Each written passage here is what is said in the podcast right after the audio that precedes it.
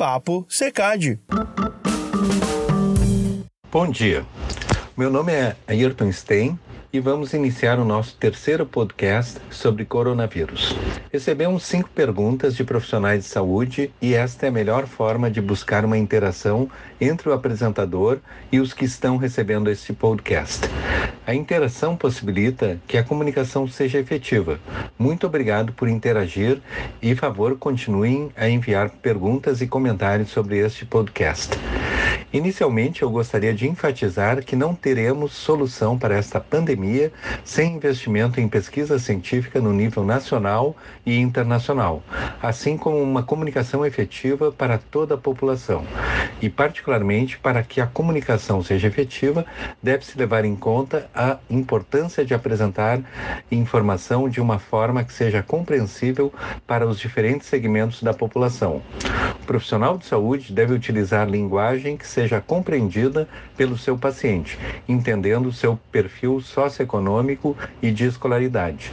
É o que se chama consulta centrada na pessoa.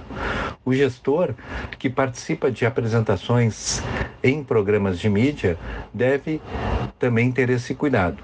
Estamos lidando com uma situação de pandemia que implica em mudança de comportamento e que a colaboração de todos em relação a medidas efetivas de saúde pública são fundamentais para a sustentabilidade da sociedade. Os profissionais de saúde e os gestores devem implementar apenas as intervenções que claramente são efetivas e chamar a atenção que neste momento temos acesso a muito fake news, que devem ser identificadas e rejeitadas fortemente.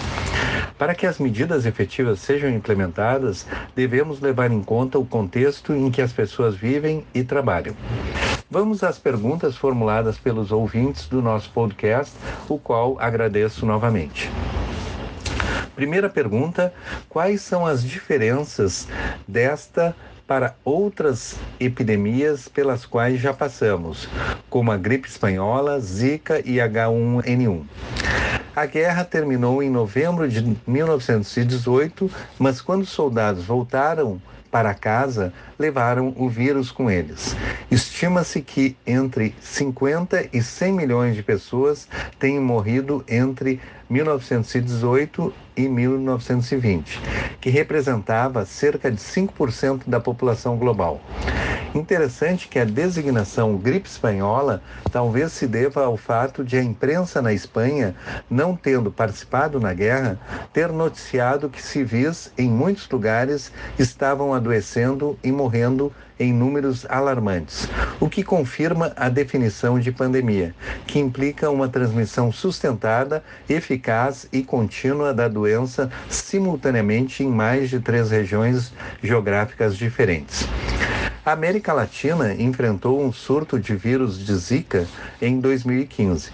Suspeita-se que a entrada do vírus no Brasil tenha se dado durante a Copa do Mundo de 2014, quando o país recebeu turistas de várias partes do mundo, inclusive de áreas tropicais atingidas de forma mais intensa pelo vírus, como a África, onde surgiu, e a Polinésia Francesa, na Oceania. Por meio de pesquisas epidemiológicas e genéticas, foi possível identificar que o vírus Zika está associado a casos de microcefalia. A medida preventiva mais efetiva contra a Zika, que são as mesmas da dengue, é evitar a proliferação do mosquito Aedes aegypti, eliminando potenciais criadouros com água parada. Além disso, é recomendado o uso de inseticidas e repelentes de mosquitos. O Brasil liderou a descoberta há quatro anos da relação do vírus Zika e o aumento no caso de microcefalias. Tal protagonismo científico foi reconhecido pela OMS. A pandemia de gripe A de 2009, inicialmente designada como gripe suína e gripe mexicana em abril de 2009 como gripe A, foi uma pandemia de uma variante de gripe suína cujos primeiros casos ocorreram no México em meados do mês de março de 2009. Em 28 de junho deste mesmo ano, o Brasil confirmava um total de 627 casos da gripe e a primeira suspeita da morte causada pela doença. Na revisão dessas três epidemias, gripe espanhola, Zika e H1N1, percebemos que as sociedades necessitam estar com estrutura adequada de pesquisa e serviços de saúde organizados para poderem dar conta mais efetivamente dos problemas de epidemias emergentes e de pandemias. E a comunicação dos gestores e dos profissionais de saúde é fundamental para que a população saiba como lidar com um problema complexo como o que estamos vivenciando neste momento.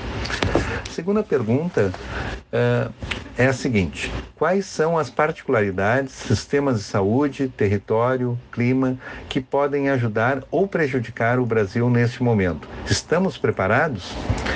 A política informada por evidência visa incorporar resultados de pesquisas no debate de políticas e nos processos internos do setor público, a fim de aprimorar o processo decisório. O conhecimento científico deve informar o processo de formulação e implementação de políticas, tornando-as mais efetivas e, como consequência, pode haver repercussão na saúde em geral na qualidade de vida da população e no uso eficiente dos recursos.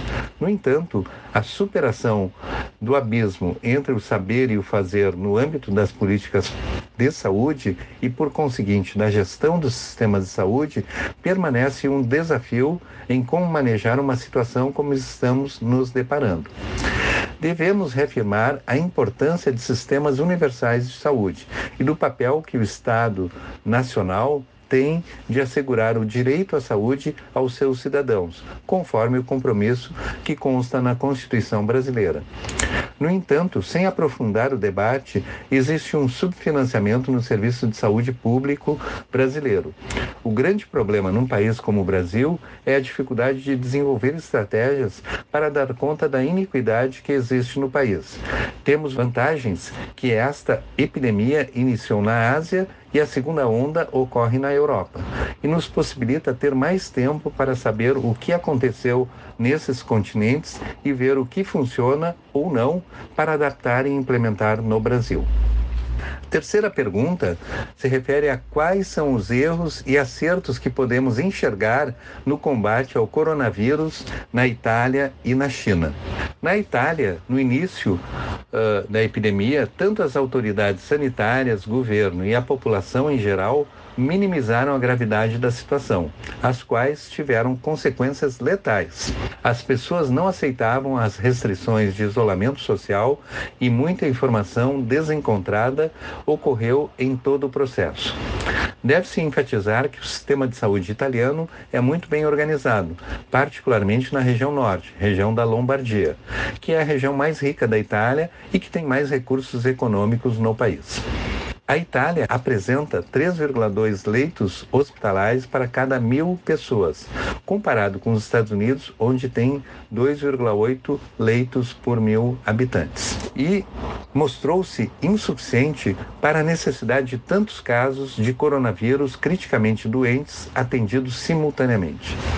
As cirurgias eletivas foram canceladas e muito, muitos procedimentos adiados. Os pacientes gravemente enfermos necessitam apoio ventilatório para tratar pneumonia intersticial e o tratamento é basicamente de apoio, considerando que não temos disponível medicamentos para o tratamento específico. Os médicos italianos estão tentando tratar com lopinavir e ritonavir, cloroquina e algumas vezes alta dose de esteroide, no entanto, com baixa eficácia. Um ensaio clínico randomizado aberto, publicado no New England Journal of Medicine em 18 de março de 2020, mostrou que o uso destes medicamentos, lopinavir e ritonavir, comparado com o tratamento usual em pacientes com COVID-19 grave, não foi eficaz. Como sabemos, a Itália é um país democrático e que apresenta liberdade de imprensa. Já a China tem um regime autoritário e não é permitido a informação ser disponibilizada sem um controle do Estado. Há relatos de médicos que, no início da epidemia do coronavírus, perceberam que estavam tratando uma nova doença na China e que não foi permitido a sua divulgação. houve o relato de um médico que desenvolveu a doença e morreu e que foi um dos que tentou informar as autoridades sanitárias e foi recomendado a não apresentar este alarme. Portanto, as características culturais e históricas de cada país têm muita importância na definição do manejo de uma condição de pandemia como esta. Ao revisar como cada país tentou solucionar os problemas causados pelo coronavírus, temos que rever os dilemas éticos. A questão de ventiladores insuficientes para o atendimento leva a dilemas éticos e a tomada de decisão torna-se muito complexa. Num artigo no New England Journal of Medicine, referindo-se à comparação de estratégias desenvolvidas em diferentes países, conclui-se que a negação da gravidade da situação determinada pela pandemia é o que causa mais danos para a sociedade. Sabe-se que quanto mais a sociedade estiver preparada com investimentos na pesquisa científica para responder às necessidades da população e também desenvolver políticas públicas para traduzir o conhecimento e que leve em conta o contexto, possibilita diminuir o pânico e identificar estratégias efetivas para solucionar as infecções emergentes. Uma outra pergunta formulada por um dos ouvintes deste podcast. Países como Japão e Coreia do Sul são exemplos no combate à pandemia? Podem trazer exemplos de ações que os profissionais de saúde fizeram por lá? A estratégia no Brasil foi testar apenas os casos graves de coronavírus, o que leva a impedir que se saiba qual o tamanho real da pandemia. No entanto, a testagem ampla esbarra em problemas técnicos e financeiros de adquirir testes rápidos com acurácia. Em países como a Coreia do Sul e o Japão, foram realizados testes para identificar o coronavírus em larga escala. Isso possibilita identificar de uma forma mais abrangente os casos e as medidas de contenção são mais efetivas. Em vigilância epidemiológica, é fundamental ter condições de implementar os testes rápidos e com resposta de contenção dos casos. Em inglês são chamados de point of care tests e são muito úteis para realizar o rastreamento dos casos e monitorar por meio de um sistema de informação efetivo. A última pergunta é a seguinte: queria que o senhor comentasse essa notícia sobre o Avigan, medicamento japonês, estar se saindo bem em testes no combate à Covid-19. Podemos ter esperança ou ainda é preciso ser cauteloso? O medicamento Avigan, que é o fármaco Favipiravir, foi desenvolvido para o tratamento da gripe influenza. O impacto que já ocorreu, segundo a reportagem do The Guardian, é que a indústria farmacêutica que desenvolveu este medicamento teve um aumento na bolsa de 14,7%. Ao revisar no Medline os artigos disponíveis sobre esse medicamento, Favipiravir, referem-se ao tratamento da influenza e não do coronavírus. Portanto, ainda é muito cedo para utilizarmos esse medicamento para o novo novo coronavírus. A comunidade científica está trabalhando muito colaborativamente e os sites de várias revistas médicas que ficarão disponíveis no site do SECAD demonstra isso. Percebe-se que a comunidade científica internacional está muito uh, interativa procurando disponibilizar o conhecimento sem demora.